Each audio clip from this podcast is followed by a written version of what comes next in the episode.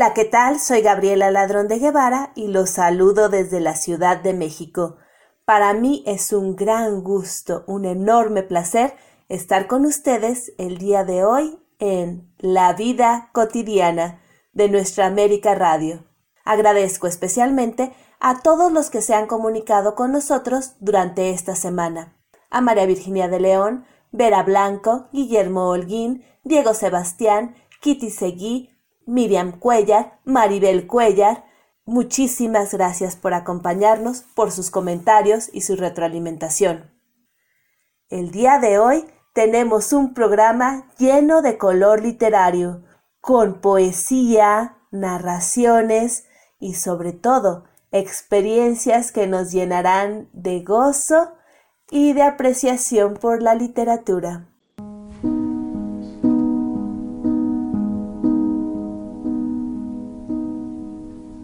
Continuamos con La vida cotidiana de Radio Nuestra América, a cargo de Gabriela Ladrón de Guevara.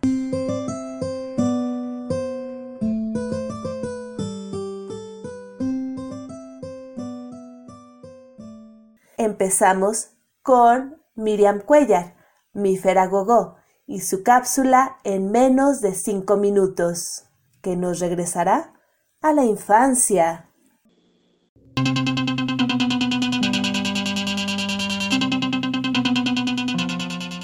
Hola, hola, los saludo desde la ciudad llena de escuelas privadas que tienen profesores egresados de escuelas públicas. Y eso no es de avergonzarse. Al contrario, debemos sentirnos orgullosos de tener profesionistas en esta hermosa nación, sin importar de dónde sean. Nuestro México bonito es lo que nos puede regalar. Y bueno, ¿se han preguntado cómo su niño ha influenciado en lo que realmente hacen hoy en día? ¿Cuántas veces se han puesto a pensar en todo lo que consiguieron con tan solo imaginarlo? el esfuerzo que han realizado día con día para llegar a quienes son en este momento de la vida. Yo recuerdo que de niña tenía más amigos, pero menos honestidad. Vivíamos en una época un poco cruda, para ser sinceros, y cuando lo éramos nos encasillábamos en las bonitas costumbres que los adultos de entonces nos enseñaban.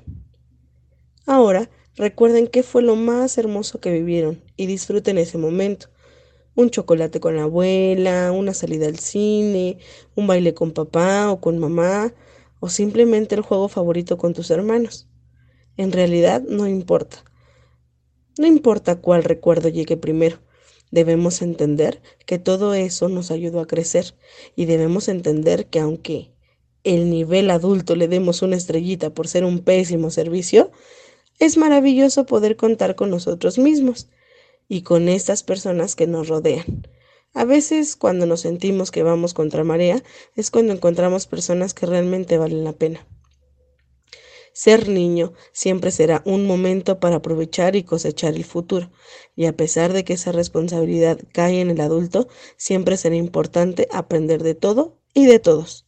Mírense al espejo y digan tres veces su nombre, verán que su niño interno aparecerá y les sonreirá porque sin importar lo que se haya cumplido o lo que no se hayan cumplido, Él siempre estará orgulloso porque llegar a donde están no todos lo pueden lograr. Espero que festejen a los niños y a su niño interno, pero no solamente este 30 de abril, sino todo el año.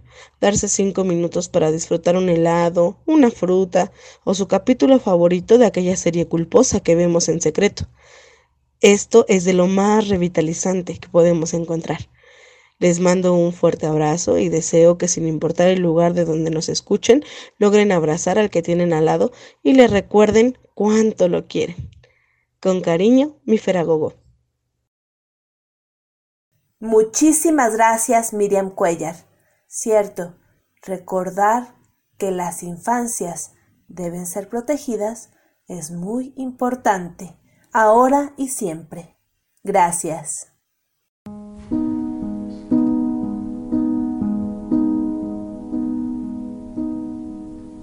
Continuamos con La vida cotidiana de Radio Nuestra América, a cargo de Gabriela Ladrón de Guevara.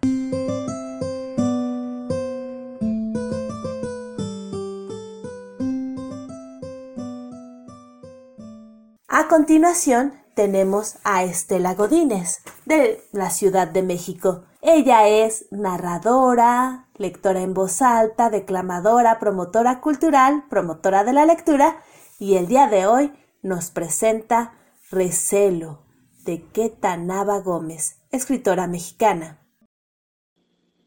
Del libro Vocación Peligrosa de Queta Nava Gómez, Recelo. Soy Estela Godínez Guerra, promotora de lectura, narradora y tallerista en la Ciudad de México. Recelo. Envejecido ya, el conde Drácula se ha vuelto una persona tan cauta que tarda horas eligiendo a sus víctimas. En nocturno acecho las ve llegar y sopesa posibilidades. Evita a la gente obesa, ya que es sospechosa en primera instancia. Al dar la dentellada en el cuello elegido, cierra los ojos mientras desea con toda el alma que el sujeto no sea diabético. La sangre azucarada provoca dolores agudísimos a sus sensibles y cariados colmillos. Muchísimas gracias, Estelita. Excelente relato y excelente lectura. Gracias.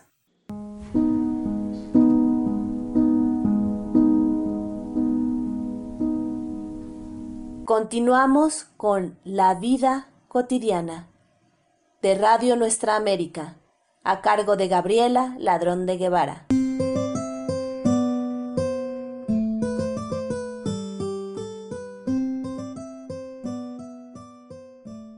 Nuestra querida Elizabeth Martínez, de la Ciudad de México, nos comparte un poema de Octavio Paz. Escuchémosla. Hermosura que vuelve. En un rincón del salón crepuscular, o al volver una esquina en la hora indecisa y blasfema, o una mañana parecida a un navío atado al horizonte, o en Morelia, bajo los arcos rosados del antiguo acueducto, ni desdeñosa ni entregada, centelleas. El telón de este mundo se abre en dos Cesa la vieja oposición entre verdad y fábula. Apariencia y realidad celebran al fin sus bodas. Sobre las cenizas de las mentirosas evidencias se levanta una columna de seda y electricidad, un pausado chorro de belleza. Tú sonríes, arma blanca a medias desenvainada. Niegas al sueño en pleno sueño. Desmientes al tacto y a los ojos en pleno día. Tú existes de otro modo que nosotros. No eres la vida, pero tampoco la muerte. Tú nada más estás. Nada más fulges, engastada en la noche. Muchísimas gracias, Elizabeth Martínez conmovedora lectura y excelente selección de poemas. Gracias.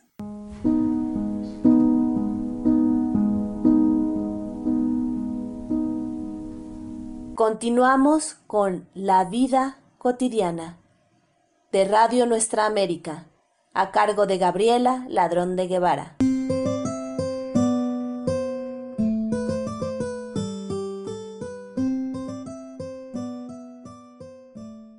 Desde Argentina, Graciela Esquilino nos comparte su poema incluido en la antología 100 Poetas por la Paz 2021.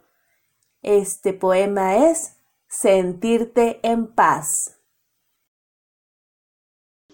Hola, soy Graciela Beatriz Esquilino de San Nicolás de los Arroyos, provincia de Buenos Aires, República Argentina.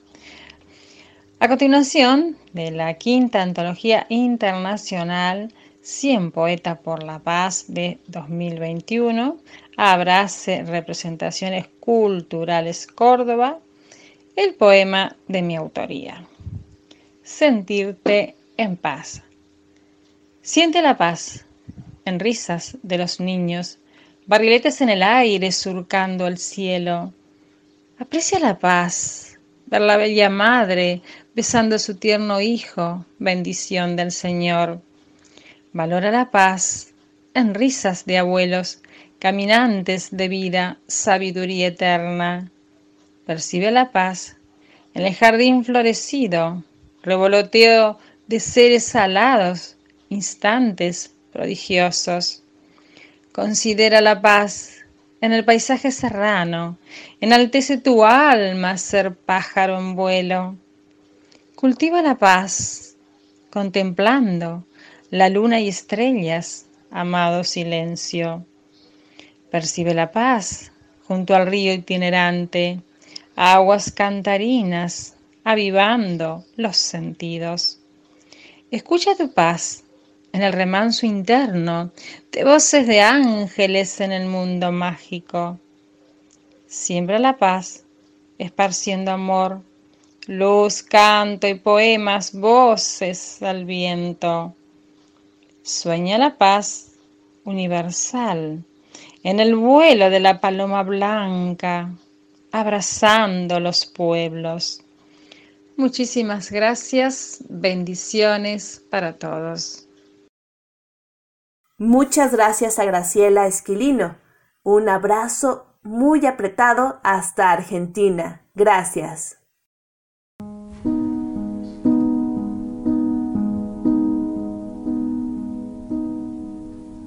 Continuamos con La vida cotidiana de Radio Nuestra América, a cargo de Gabriela Ladrón de Guevara.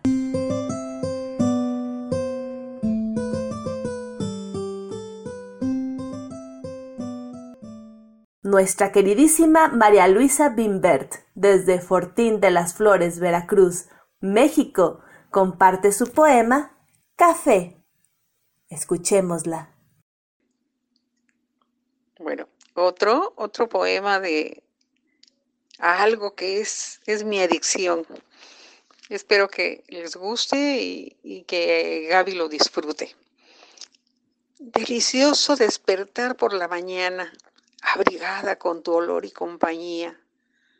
Amante que adivinas mis deseos, confidente, amigo. Nuestro encuentro alerta mis sentidos cada parte de mi, de mi cuerpo te reclama. Junto a ti resuelvo mis problemas. Consejero infalible, seductor.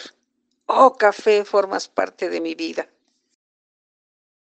Mil gracias a María Luisa, que es una talentosa escritora que comparte con nosotros semana a semana su excelente trabajo. Muchísimas gracias.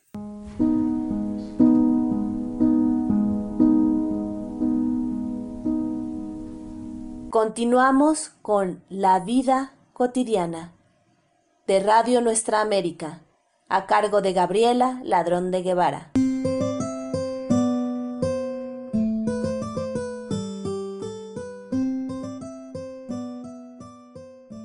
Roberto Córdoba de la Ciudad de México nos comparte de Hans Christian Andersen Abuelita, un hermoso relato que seguro nos cautivará. Vamos a escucharlo. Abuelita es muy vieja. Tiene muchas arrugas y el pelo completamente blanco. Pero sus ojos brillan como estrellas, solo que mucho más hermosos, pues su expresión es dulce y da gusto mirarlos. También sabe cuentos maravillosos y tiene un vestido de flores grandes, grandes, de una seda tan tupida que cruje cuando anda. Abuelita sabe muchas, muchísimas cosas, pues vivía ya mucho antes que papá y mamá. Esto nadie lo duda. Tiene un libro de cánticos con regias cantoneras de plata. Lo lee con gran frecuencia. En medio del libro hay una rosa, comprimida y seca y sin embargo la mira con una sonrisa de arrobamiento y le suman lágrimas a los ojos. ¿Por qué abuelita mirará así la marchita rosa de su devociario? ¿No lo sabes? Cada vez que las lágrimas de la abuelita caen sobre la flor, los colores cobran vida. La rosa se hincha y toda la sala se impregna de su aroma. Se esfuman las paredes cual si fuesen pura niebla. Y en derredor se levanta el bosque, espléndido, verde, con los rayos del sol filtrándose entre el follaje.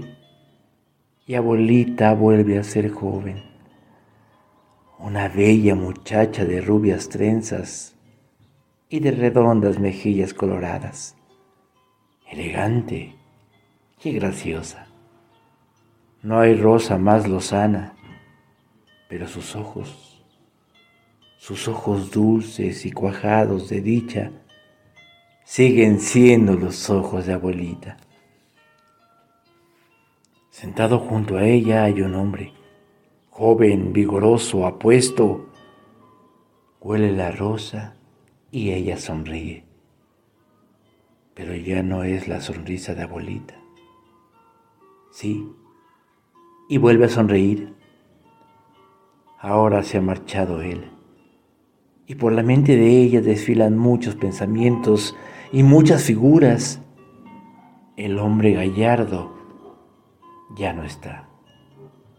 La rosa yace en el libro de cánticos y abuelita vuelve a ser la anciana que contempla la rosa marchita guardada en el libro.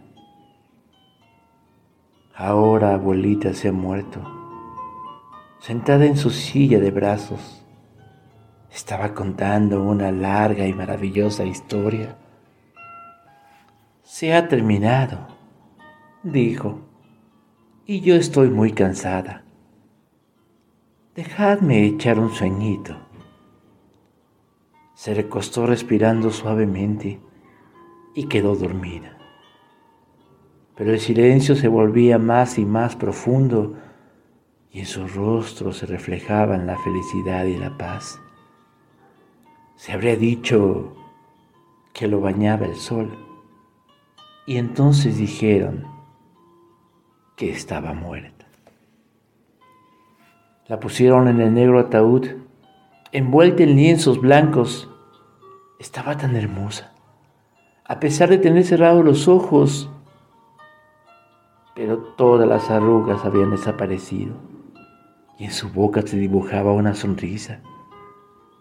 El cabello era blanco como plata y venerable, y no daba miedo mirar a la muerta. Era siempre la abuelita, tan buena y tan querida. Colocaron el libro de cánticos bajo su cabeza, pues ello lo había pedido así, con la rosa entre las páginas, y así enterraron a abuelita. En la sepultura, junto a la pared del cementerio, plantaron un rosal que floreció espléndidamente. Y los ruiseñores acudían a cantar allí. Y desde la iglesia, el órgano desgranaba las bellas canciones que estaban escritas en el libro colocado bajo la, bajo la cabeza de la difunta. La luna enviaba sus rayos a la tumba pero la muerta no estaba allí. Los niños podían ir por la noche sin temor a coger una rosa en la tape del cementerio. Los muertos saben mucho más de cuanto sabemos todos los vivos. Saben el miedo, el miedo horrible que nos causaría si volviesen. Pero son mejores que todos nosotros y por eso no vuelven. Hay tierra sobre el féretro y tierra dentro de él. El libro de cánticos con todas sus hojas es polvo. Y la rosa, con todos sus recuerdos, se ha convertido en polvo también. Pero encima siguen floreciendo nuevas rosas y cantando los ruiseñores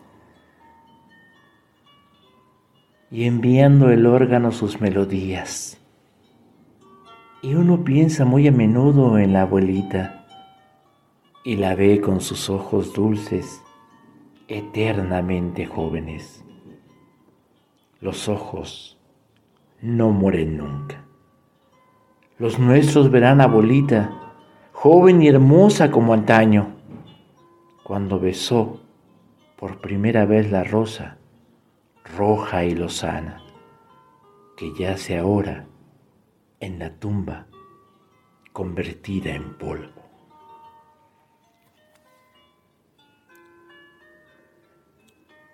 Abuelita de Hans Christian Andersen. Gracias, Roberto. Un hermoso relato, conmovedor y que llega al alma. Gracias.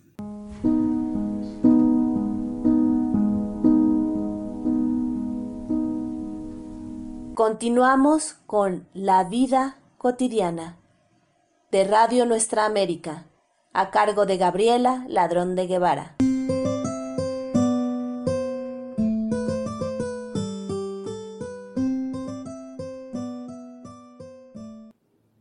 Finalmente, nuestro queridísimo Guillermo Holguín, de la Ciudad de México, comparte El Flojo, una historia de tradición oral Escuchémoslo. Mi nombre es Guillermo Holguín Castro. El día de hoy les quiero compartir un cuento de la tradición oaxaqueña.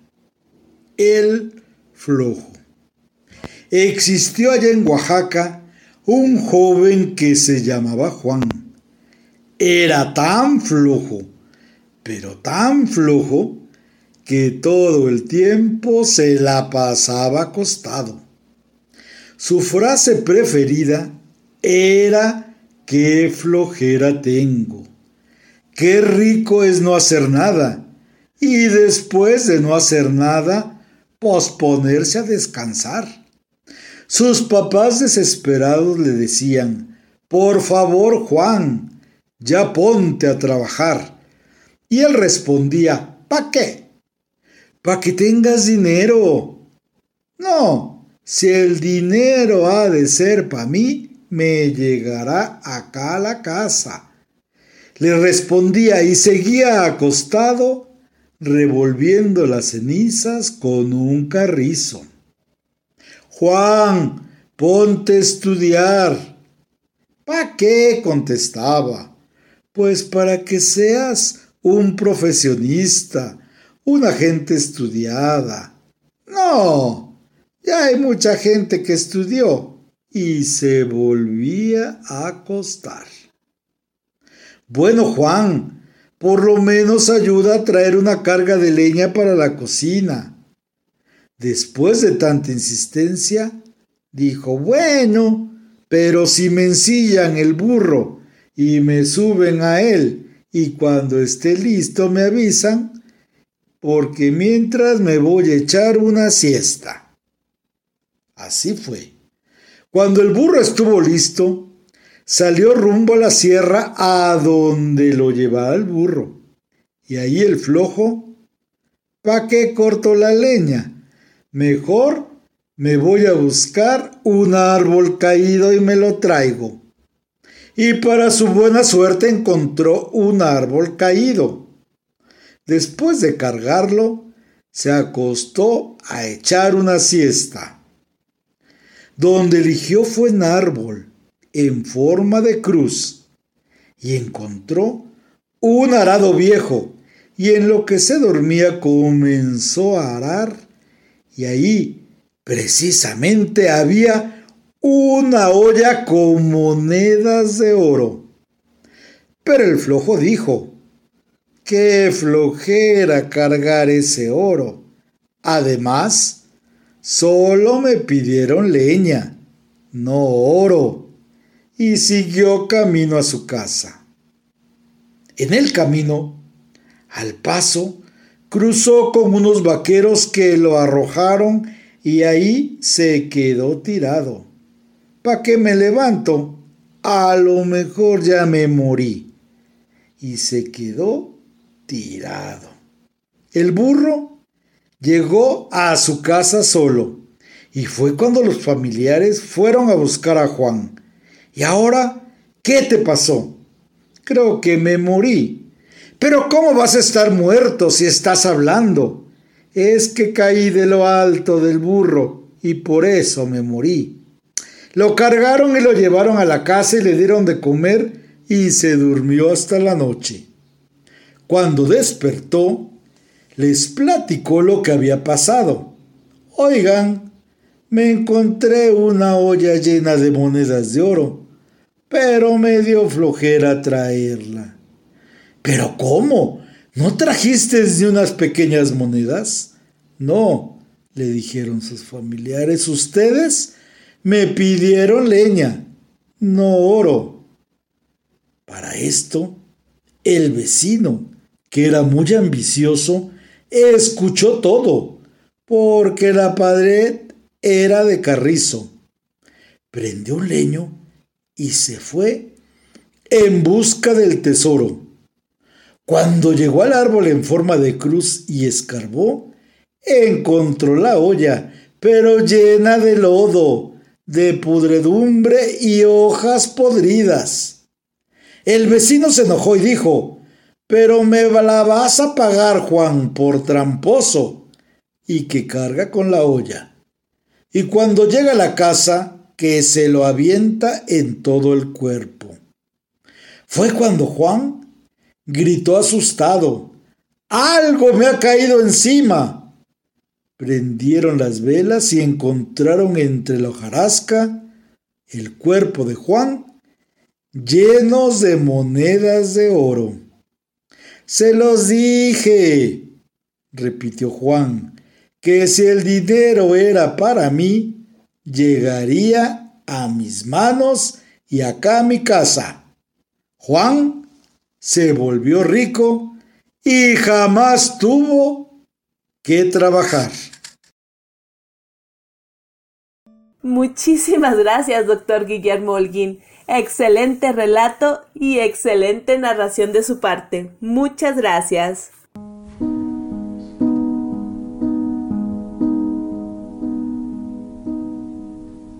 Continuamos con La vida cotidiana de Radio Nuestra América, a cargo de Gabriela Ladrón de Guevara.